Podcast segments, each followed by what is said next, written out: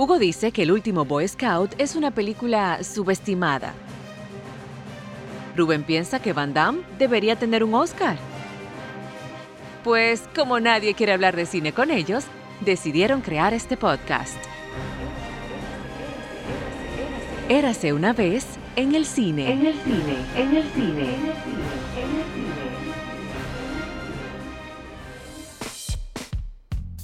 Hola amigos radio escuchas y videntes, porque ya nos movemos en dos plataformas. No, no. Sí. No, no, no, no, no, no, no, no, loco, pero tú estás discriminando radio escucha y vidente y lo que son no videntes, por ejemplo. Son radio escuchas. Ah, bueno, que está bien. Ok, pues continúa, continúa entonces. Bienvenidos a nuestro cuarto episodio de nuestra segunda temporada de Érase una vez en el cine. Hoy vamos a cumplir el fetiche de Hugo Pagán, que tiene más de un año solicitando el tema de hoy. Y debo decir que es uno de mis géneros favoritos y es una de mis sagas favoritas. Creo que ha sido una de las sagas más constantes en la historia del cine. Definitivamente. Vamos a hablar de la saga de películas de Misión Imposible, protagonizada por el, el omnipoderoso y omnipresente, el señor Tom Cruise. Creo que él y Vin Rames son los únicos que han sido constantes desde la primera película. Eh, sí, Vamos a analizar cada una de las películas, vamos a hablar de nuestras favoritas y vamos a darle mambo a Misión Imposible. Sí, definitivamente Rubén, y como tú muy bien dices, es un tema que hacía un buen tiempo, le estábamos dando vueltas. Yo recuerdo que el tema estaba, lo que pasa es que fuimos muy privilegiados de tener siempre invitados, porque tú y yo teníamos tiempo que no hacíamos un, un episodio solamente tú y yo. Correcto. Creo que hace rato que no lo hacíamos. Bueno, tendríamos que ir muy lejos para buscar la última vez que no tuvimos un invitado en el podcast. Y sí, yo te diría que quizás tan lejos como al tercer o cuarto episodio de Érase una vez en el cine. Creo que el último, si no me equivoco, fue el que hicimos de John Singleton. A partir de ahí tuvimos ya como invitados cada semana y creo que es un privilegio que podemos contar con mucha gente talentosa y importante dentro de la industria. Es así. Y Rubén también aprovechar la oportunidad para darle las gracias a Gensis Arias, que esa voz que ustedes escuchan en nuestro intro, esa hermosa voz, es cortesía de Gensis Arias, que fue una maestra en aquellos días donde Rubén y yo comenzamos en la radio. Con cositas de entrada, con muletillas, con un guion que nunca creamos, pero que siempre teníamos en la cabeza, que Hensi, es, es valiosa y es una gran mujer y fue tan importante dentro del éxito de Cineastas Radio, pero fue ese héroe silente dentro de Cineastas Radio, que es un extraordinario talento y siempre ha estado en apoyo con nosotros y Hugo y yo no tenemos cómo pagarle esa deuda de gratitud a Hensi Arias. Definitivamente. Pero volviendo al tema que nos compete hoy, la saga de Misión Imposible. Como tú bien dices, Rubén, una de esas sagas que estando ahí tanto tiempo, 1996, la primera vez que fue llevada a la gran pantalla, porque sabemos que Misión Imposible viene, se deriva de un producto de televisión muy famoso de los años 60 Y 70.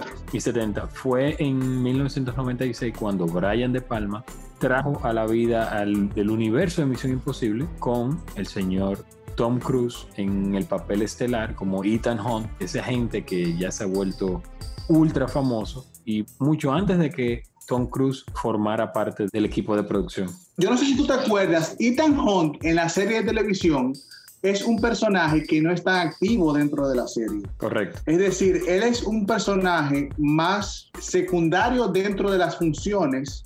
Lo que pasa es que la serie Misión Imposible no había un foco como lo tiene Tom Cruise en esta. Tom Cruise en todas las películas es el foco de la misión, incluso de los pósters, de todo, porque obviamente él es productor y se nota la diferencia porque Tom Cruise entra como productor a partir de la segunda película. Correcto, sí. En la primera película él solamente fue una estrella que fue contratada. Y tú sabes, Rubén, que hay algo que uno siempre menciona, Brian De Palma, como el director, obviamente, y a Tom Cruise, pero un, un papel importante fue esa adaptación que hizo David Cobb, este guionista que es muy conocido.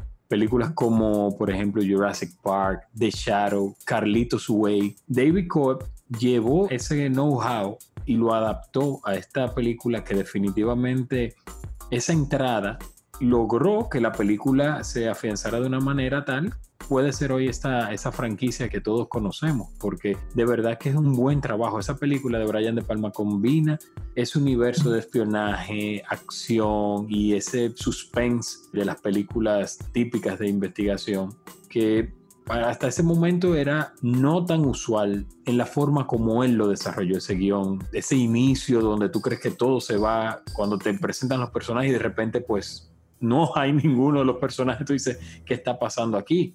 Y luego ya todo lo que sigue, ese periplo que pasa el personaje de Ethan Hunt durante toda la película siendo acusado, tomado como chivo expiatorio. Me parece a mí que es una buena entrada. Yo creo que la película es la que es diferente de toda la saga, porque es una película que se enfoca más en el espionaje que en la acción. Recuérdate que él está haciendo una investigación de algo y la acción de la película es al principio y al final. Correcto. Que son secuencias muy, muy particulares y que marcaron lo que sería el santo y seña de la saga. Por ejemplo, este Tom Cruise colgando, Tom Cruise acerca de la muerte cuando el helicóptero se le queda ahí, fueron cosas que marcaron lo que sería la saga. Y la película de Palma, obviamente, Brian De Palma es un director tan poderoso que su estilo de narración y su estilo visual está tan marcado en la película, incluso con sus personajes, que es imposible no reconocerlo. Y como te dije, es una película que no se enfoca tanto en la acción, pero sí se enfoca en los personajes y lo que están haciendo los personajes. Ya todo cambia obviamente en la segunda, cuando entra Mr. John Woo, que cambia desde un inicio de la película, cuando vemos a este Tom Cruise escalando las montañas y lo que ocurre con él, el que no lo ha visto, va a sentir una serie de periquitos, nosotros decimos en dominicana, como una sensación de vértigo por la acción o por lo que está ocurriendo. Irónicamente es la que menos me gusta, pero voy a decir más adelante por qué sé que es la que menos me gusta. Sabes que, como tú muy bien dices, tal vez esa película de John Woo se fue mucho al universo de John Woo, esas secuencias en cámara lenta, la paloma volando por enfrente de él en la secuencia de la explosión, pero que siempre usa eso. Incluso yo siento que muchos directores modernos de cine de acción le deben una deuda de gratitud también a John Woo. Y es una deuda increíble, porque incluso el personaje tan conocido de Chow Yun-fat, que protagonizó tantas películas de John Woo, como el cine de acción que vemos ahora, es una copia de este personaje. Y si seguimos con la lógica y con la secuencia de las películas de Misión Imposible, no me gusta la segunda porque es un encargo para John Woo. Él no tuvo mucha libertad creativa, porque Tom Cruise entra como productor. Tom Cruise es el foco. Correcto. Y todo lo que ocurre dentro de la película es enfocándose en el personaje de Ethan Hawke, que también se vuelve santo y seña de lo que resta de la saga. John Woo no tuvo mucha libertad de crear su universo de acción. Nunca fue un director reconocido por su narrativa, sino fue más visual y por sus secuencias de acción. Y se nota la decadencia en cuanto a la narración comparándola con la de Palma, porque de Palma es un director netamente visual y de narración. Y saltamos al lado opuesto con John Woo y el sentimiento fue, fue obvio. Lo que pasa fuera porque la película tuvo un éxito del carajo y obviamente eso dio pie a que se siguiera haciendo cine de lo que resta de la saga. Eso te iba a decir que ese segundo eslabón de la cadena aún hoy permanece como la película, la tercera más rentable de toda la saga y como tú muy bien dices, fue la película que permitió que sí, que la franquicia de verdad tomara forma de manera definitiva. Comercialmente se manejó muy bien, los videos musicales, recuerda el tema de. Limp Bizkit. Exactamente, que hizo un crossover o un cover del famoso tema de, de Misión Imposible. Porque ellos querían hacer una especie de nuevo James Bond. Y lo están haciendo, creando versión musical del tema reconocido de Misión Imposible con bandas. Lo que pasa es que lo dejaron de hacer después de la cuarta. Pero en las primeras tres películas hay canciones que utilizan el fondo de la canción de Misión Imposible como rock, básicamente. Sí. Incluso de Palma, creo que fue Hans Zimmer que hizo la música, o James Horner, de la primera película, que cambiaron un poquito la partitura para dar un poquito más de vida a la canción. Y en la segunda se armó una empresa. John Woo fue contratado porque era un director de acción que estaba de moda. Luego de Face Off, Broken Arrow, Replacement Killers, cosas así que el tipo estaba haciendo. digo, este es el director que está de moda en Hollywood. Es un éxito casi asegurado en Asia. Correcto. Porque Hollywood acababa de entrar en Asia para esa época con China y los permisos. Y John Woo es el dios del cine de acción en Asia, Ujú. junto con Sanji Mu y sus grandes secuencias y todo eso. Y era el negocio perfecto. ¿Qué negocio más perfecto y tener a Tom Cruise en la cara? Y le dieron para allá, brother, y fue un éxito increíble. Yo recuerdo cuando hice mi filita en el Diamond Mall para ver esa película. Eso fue 99, no, 2000 por ahí. Hay que decir, Rubén, que Misión Imposible también lanza la carrera de Tom Cruise como productor. O sea, la película de 1996 es la primera película donde Tom Cruise recibe crédito como productor. Obviamente fue a partir de ahí eh, su, su empresa, que ahora se me escapa el nombre, se forma, se establece de manera formal y ha dado paso a una, una variedad enorme de producciones que él ha padrinado, pero como tú muy bien dices, esa segunda parte, que para mí también es una de las más débiles a nivel argumental y de estructura, la 2 y la, y la 3. Yo pienso que la 3, y qué bueno que saltemos a, a la número 3. La número 3 supera por varias razones, según yo. Busca un director netamente más arriesgado en cuanto a la narración y le da más libertad, porque J.J. Abrams, que es el director, entra como productor también con Bad Robot Sí. y se queda como productor de todas las películas con Bad Robot y contratan a Philip Seymour Hoffman como villano. Como el villano. sí. Y ahí comienzan a cambiar la esencia del personaje de Ethan Hawke y lo hacen humano, lo hacen que se casa, que se enamora, que puede perder algo que realmente le importa. Y yo pienso que cuando tú mezclas eso con las secuencias de acción que vemos en la película, yo la pondría, si vamos de 1 a 6, yo la pondría como la número 5 más floja. ¿Me entiendes? Como que no la pondría, como para mí la más floja la número 2, luego vendría esta, la tercera. Pero es una película que divierte. Tú sabes que a mí me gusta más lo que hizo Brad Bird en Protocolo Fantasma, que sería la cuarta, que lo que hizo J.J. Abrams. Estoy de acuerdo. Sí, sí, estoy de acuerdo contigo con las secuencias de acción de la tercera película, que se llama así, Misión Imposible 3. Son muy buenas, sobre todo la escena en el puente, la secuencia en el puente. Cuando se llevan a Philip Seymour Hoffman, es genial. Esa secuencia es genial, esa secuencia es brillante, pero Brad Bird, que era un hombre que venía de- del mundo de la animación, recuerda los De Pixar. Pixar, Los Increíbles, Los increíbles. todo el mundo eh, decía, bueno, y había escrito Ratatouille, el gigante de Iron Giant, entonces decía, Brad Bird a dirigir, Qué salto, compadre. exacto, como va- este hombre va a dirigir una película de Misión Imposible y en qué momento, porque venía de J.J. Abrams, venía con un empuje la franquicia muy fuerte de verdad y Protocolo Fantasma se convirtió en, en una película, es la tercera de mayor recaudación en la franquicia entera, o sea, más de 600 millones de dólares a nivel internacional y unas secuencias, esa secuencia en el Kremlin, que es la secuencia de apertura Explota. de exactamente de Protocolo Fantasma. Brother, y toda la secuencia, incluso es una película que yo pienso que funciona como película de espionaje fuera del universo de Misión Imposible. sí. ¿Por qué? Porque ahí es que introducen a los personajes que luego conocen a Simon Peck, Jeremy Renner, a Paula Patton, Ujú. Big Rames se queda y Tom Cruise. Y esa secuencia en el edificio de Dubai. Y lo mejor de todo es que ahí Tom Cruise dice, doble. Yo no necesito doble. Yo hago eso, no te preocupes. Y el tipo se metió a hacer esas cosas, a escalar en el edificio, a brincar de aquí para allá. Incluso es una película redonda, porque como dije al principio, creo que es una película que si la sacamos del universo de Misión Imposible, funciona como una película de un equipo que fue a una misión y hizo algo. ¿Me entiendes? Como que no quiero decir lo que pasa. Totalmente. Y algo que me interesa de todas las películas de Misión Imposible es que los villanos son interesantes porque tienen un porqué. A excepción de la primera, que es una película que maneja los giros, las demás no manejan giros, pero tienen un villano que tienen porqué y son porqué interesantes. Y a partir de esa cuarta película es que comenzamos a ver de una forma más moderna el santo y seña de los cambios de cara, de la tecnología que Misión Imposible crea para sus espías. Sí, definitivamente eso que tú mencionas, Rubén, y quiero volver ahí a la primera película, si uno busca una escena icónica en el cine, definitivamente en todos esos recuentos que se hacen de películas y de secuencias, siempre habrá una referencia al Ethan Hunt bajando en el headquarter, en la oficina central de la CIA, para robar la información de esa computadora con el cable y esa escena de Bing Rain que el ratón se le acerca y el cable se suelta y la gota de sudor que la atrapa. Es una secuencia que Brian De Palma demuestra una maestría maravillosa, edición, música.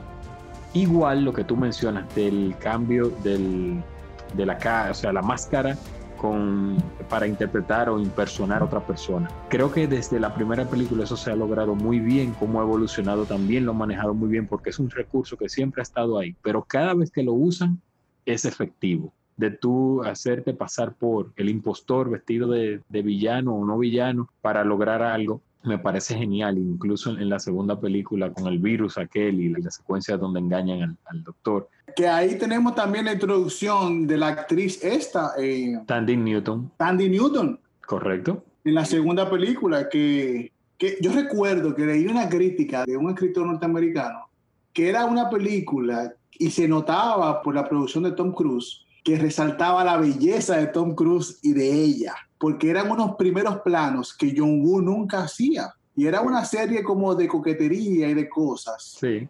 Pero siempre habían muchos primeros planos de la cara de Tom Cruise y de Tandy Newton.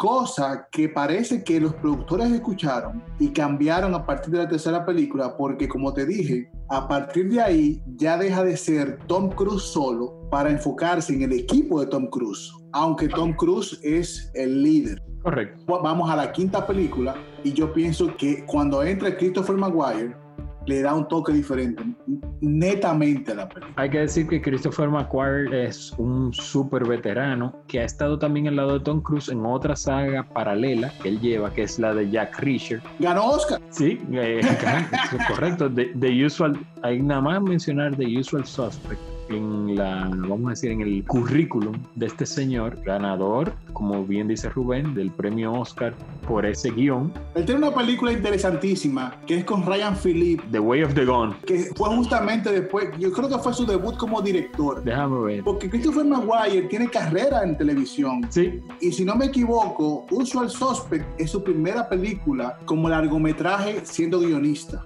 porque la dirige Brian Singer. Como director tienes razón, The Way of the Gone es su primera película del año 2000, que para mí también me parece una película súper interesante, ¿no? Y ese, ese duelo es genial. Tipo Wild West. Exacto, un, duelo como en el antiguo oeste. Y pues eh, la que nos atañe, que es la de 2015, Rogue Nation, Misión Imposible Rogue Nation, me parece que es una película de la saga de las más sólidas, eh, temas obvios, una, una muy buena dirección y un muy, muy, muy buen guion, de verdad que sí, definitivamente. No, y la inclusión de personajes. Es una saga que no tiene miedo en incluir personajes nuevos y que estos personajes sean tan interesantes que hasta opaquen a Tom Cruise. El personaje de Rebecca Ferguson es tan fascinante, compadre que tuvieron que repetirla en la siguiente. Y es un personaje que tan dual que tú no sabes si es villano, si es buena, si tiene un propósito independiente. Son tantas cosas que te da este personaje. Y opaca a Tom Cruise totalmente. Yo siento que le da una, como una, unos bríos nuevos a una saga que ya va por una quinta película con un mismo personaje y un mismo actor. Y tú dices, contra, ¿qué más me pueden decir? Ya este tipo ha hecho de todo. No, Ahora que falta, porque ellos han anunciado ahora las 7 y las 8, la van a firmar juntas. 7 y 8.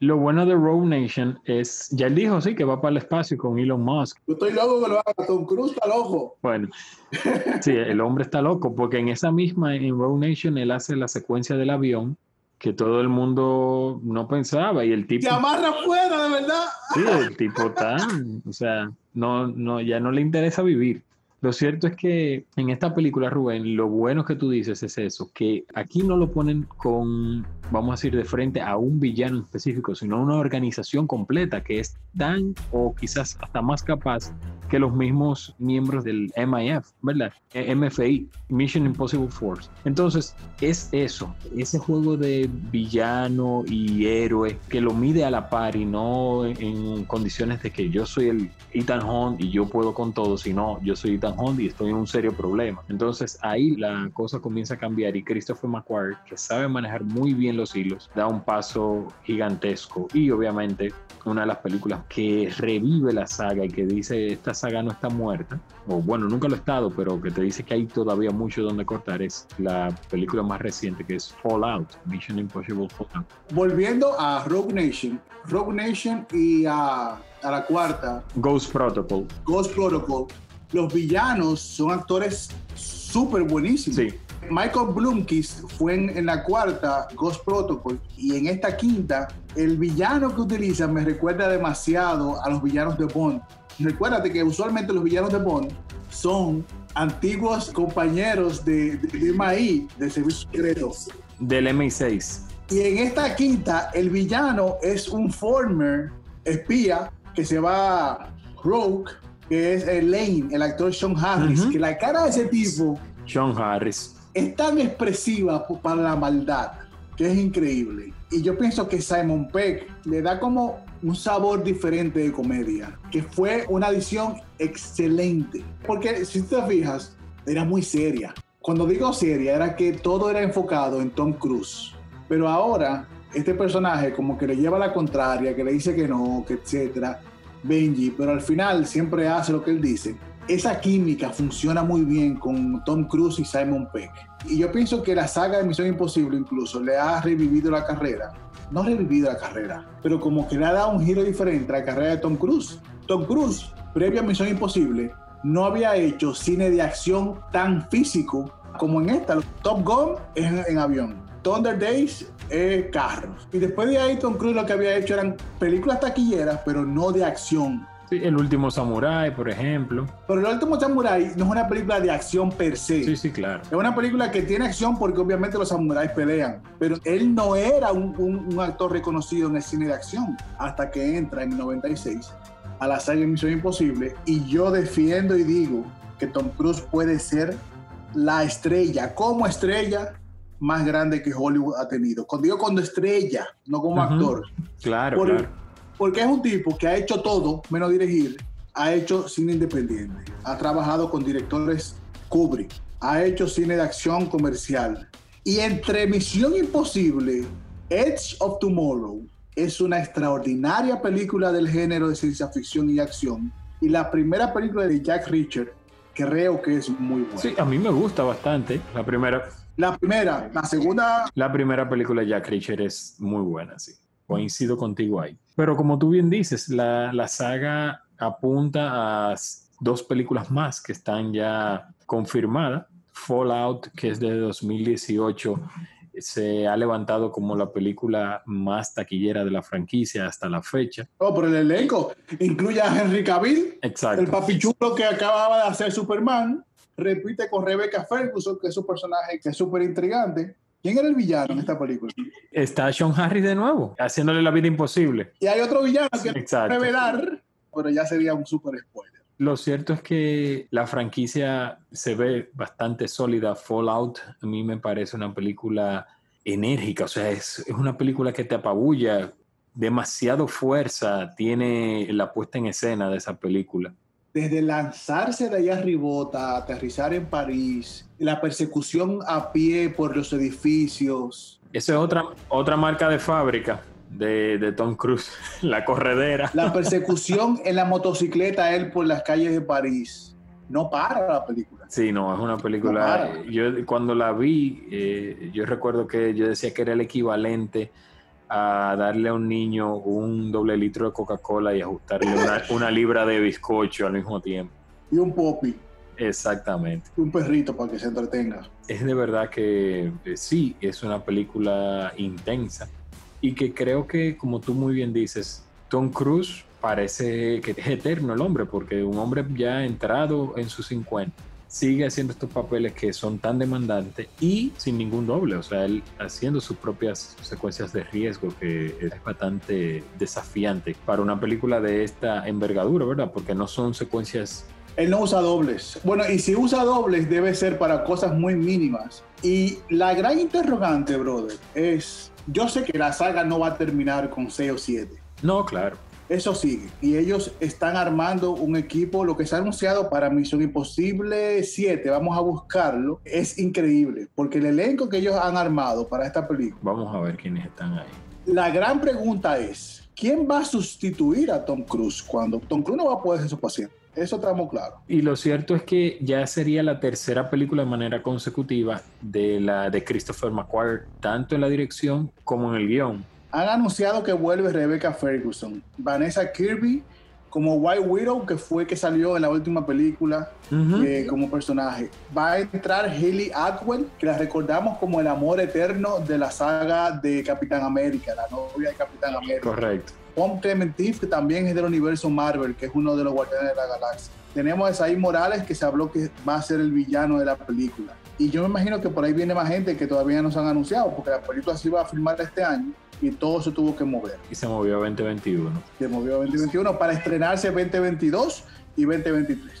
Es una de las sagas que a veces uno subestima, sin lugar a dudas, porque uno habla mucho de Harry Potter, del Señor de los Anillos, de la saga de James Bond que tú mencionaste, pero estamos hablando que Misión Imposible, seis películas a la fecha, y es una saga que ha superado ya los 3 mil millones de dólares, o sea que es una saga bastante rentable. Mira, se anunció, de acuerdo al portal de la película, se anunció que la NASA en su Twitter anunció que an unnamed production by Tom Cruise, quiere decir que una producción sin nombre de Tom Cruise, posiblemente Misión Imposible 7, tendrá filmaciones auténticas en la estación internacional que tienen en el espacio. Si esto se hace con mucho suceso, sería la primera película de narrativa de ficción que sería filmada en el espacio. Automáticamente NASA pone el tweet, Elon Musk, el CEO de SpaceX, dice, yo me uno y eso sería muy divertido. Muy divertido. Oigan, es divertido. Mira, escucha lo que te decía Rubén en cuanto a la, a la tasa de retorno que tienen estas películas y los rentables que han sido que uno no se imaginaría esto. Si yo te digo que Misión Imposible ha sido más rentable como saga que la saga, o sea, el universo extendido de DC, ¿tú me lo, me lo crees?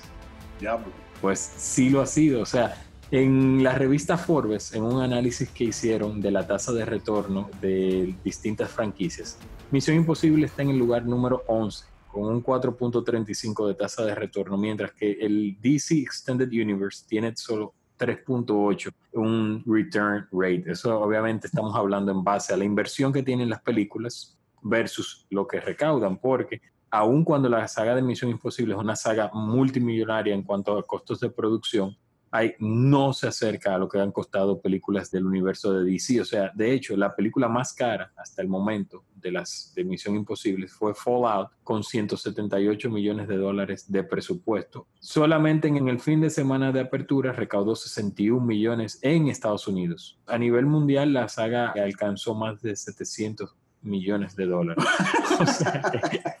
Entonces te ganaste tranquilito solamente en taquilla, ¿eh? Sí, exacto. Porque hay que entender que las películas tienen ganancias también de otra forma. Solamente en taquilla tú recaudaste 600 millones sacando lo que tú invertiste.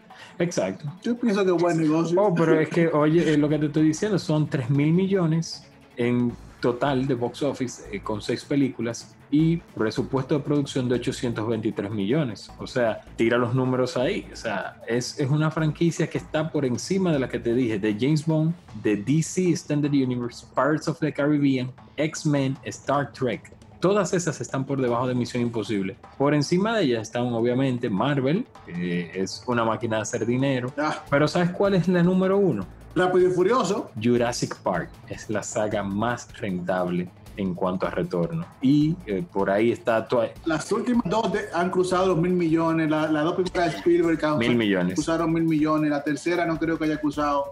Oye, el top 3 de la lista es Jurassic Park, Twilight e Indiana Jones. Oye, esa Y, vaina, y más abajo está tu amigo Star Wars. Really? Sí, Misión Imposible, así con sus seis películas solamente, se han llevado por delante sagas que son, por ejemplo, Rápido y Furioso. Bueno, Rápido y Furioso está en lugar 9, pero todas las que mencioné de James Bond, DC, es, como tú dices, se ve una franquicia sana, con una estrella que debe ser la última gran estrella de Hollywood. No, yo creo que Will Smith le hace mucha mella. Pero que el problema de Will Smith es que ha elegido unos proyectos a veces. Sí, pero no, Flojo. no al nivel de... Flojo, flojo, flojo. Porque si hay una carrera, lo que, pasa es que comparar la carrera de Tom Cruise y Will Smith es difícil. Porque Tom Cruise viene, ha trabajado en cuatro décadas. ¿Entiendes? Tom Cruise viene desde Risky Business y The Outsiders, desde 79 y 80 y pico. Y es un tipo que se ha mantenido en Hollywood empujando, empujando, llevando dinero, haciendo todos los géneros. Bueno, yo creo que no ha hecho de terror, pero ha trabajado con todos los directores y lo único que no ha hecho ha sido dirigir. Yo creo que no ha dirigido porque no ha querido. No, pero como tú bien dices, sí ha explorado mucho Paul Thomas Anderson, por ejemplo, con aquella Magnolia, recordar nacido el, el 4 de julio, Kubrick, Kubrick. o sea, sumando su leyenda, porque estamos hablando del último proyecto de Kubrick y el hombre está ahí en Ice White Shot. Rayman, Rayman, Jerry Maguire, o sea, cuando te digo que es la última gran estrella, es, bro, del Tropic Thunder. sí, es el hombre. Ese tipo en Tropic Thunder está genial. Es, es un hombre que está cortado a la medida de un Hollywood antiguo, ¿verdad? Pues de ese Hollywood del Star System, pero moviéndose en las aguas del Hollywood moderno, porque así como te, te hace un papel en Misión Imposible, te va como en aquel de Vincent en Collateral, por ejemplo. ¿Recuerdas Collateral? De ese villano, ese Hitman, de Michael Mann. Claro. Sí, genial, genial. No, y Top Gun. Top Gun se supone que se va a estrenar este año la parte 2. Y ese trailer de Top Gun, que el tipo manejó un avión de verdad. Yo digo, no, no, no. y una franquicia que están por revivir, que le fue, vamos a decir, mediocre, eh, aquella de Mommy, que está ahí. Ese proyecto no está engavetado, bueno, está engavetado en cierto modo, pero se va a revivir. Lo que pasa es que The Mommy, The Mommy era una película que perfilaba iniciar un universo oscuro. Sí, de monstruos de Universal, pero lo van a lograr porque mira que ya sacaron The Invisible Man y se anuncian otras películas porque sí le fue muy bien el The Invisible Man. Se anunció El Hombre Lobo con Ryan Gosling y hay otra. Incluso vemos el personaje de Dr. Jekyll, que es eh, Russell Crowe. Russell Crowe. Vamos a ver, Tom Cruise tiene en proyecto la saga de Misión Imposible, tiene la segunda parte de... The Edge of Tomorrow, muy buena película. Pero le cambiaron el nombre que se llama Live, Die and Repeat. Sí, Live, Die and Repeat. Y ahora se va a llamar Live, Die, Repeat and Repeat. Es muy buena película esa. Emily Blunt, Emily Blunt, ¿verdad? Doug Liman, que es el director, el que le dio la fama a Born Identity. Sí, claro. Es claro. muy buen director, Doug Liman. Pero lo cierto es que, volviendo ya y para cerrar el tema de hoy con la saga de Misión Imposible, una de las sagas más rentables de la historia del cine, con una de las estrellas más rentables de la historia del cine, una combinación que definitivamente ha dado para mucho y que ha podido reponerse a pesar de eslabones flojos en la cadena. Definitivamente es una saga que tiene mucho para dar. A mí, yo la disfruto mucho. Esa última película la disfruté como si fuera la primera, de verdad. Y creo que es una de esas películas que mantienen el cine de acción de Hollywood aún vivo y vamos a decir, de cierta manera, salvando el honor. No son películas de acción por hacer acción, sino son películas de acción con un propósito. Un cine de acción que ha estado medio tambaleante. Sí, Porque ha sido mayormente dominado por la saga de, de películas de Marvel. Correcto, es lo que te digo, que son películas que en cierto modo rescatan esa esencia del cine de acción. Lo que pasa es que también la industria de Hollywood, como dije, ha estado dominada por Marvel. Las películas de acción de Marvel han tenido mucho protagonismo. Los superhéroes ya prácticamente es un género. Yo pienso que la, la saga Misión Imposible le ha regalado al público algo diferente junto con las películas de James Bond y Daniel Craig. Creo que son propuestas de cine de acción diferentes. Yo no me voy con Rápido y Furioso. Rápido y Furioso es demasiado show. No hay sustancia. Es lo que te digo, que es, es una propuesta Misión Imposible sigue siendo una propuesta para aquel que quiere disfrutar un cine de evasión, porque hay que decirlo, el cine de evasión para tu pasar el rato, pero con sustancia, que no es simplemente poner unos tipos a darse porrazos, como decía Armando Almanza, y ya, sino es una película que está estructurada para seguir una línea argumentativa coherente. Entonces ahí es donde la saga ha triunfado. Rubén, vamos, si nos dejan aquí, hablamos hasta mañana. Así que vamos a despedirnos por esta ocasión de Érase una vez en el cine. Recuerden que estamos en redes sociales Érase una vez en el cine.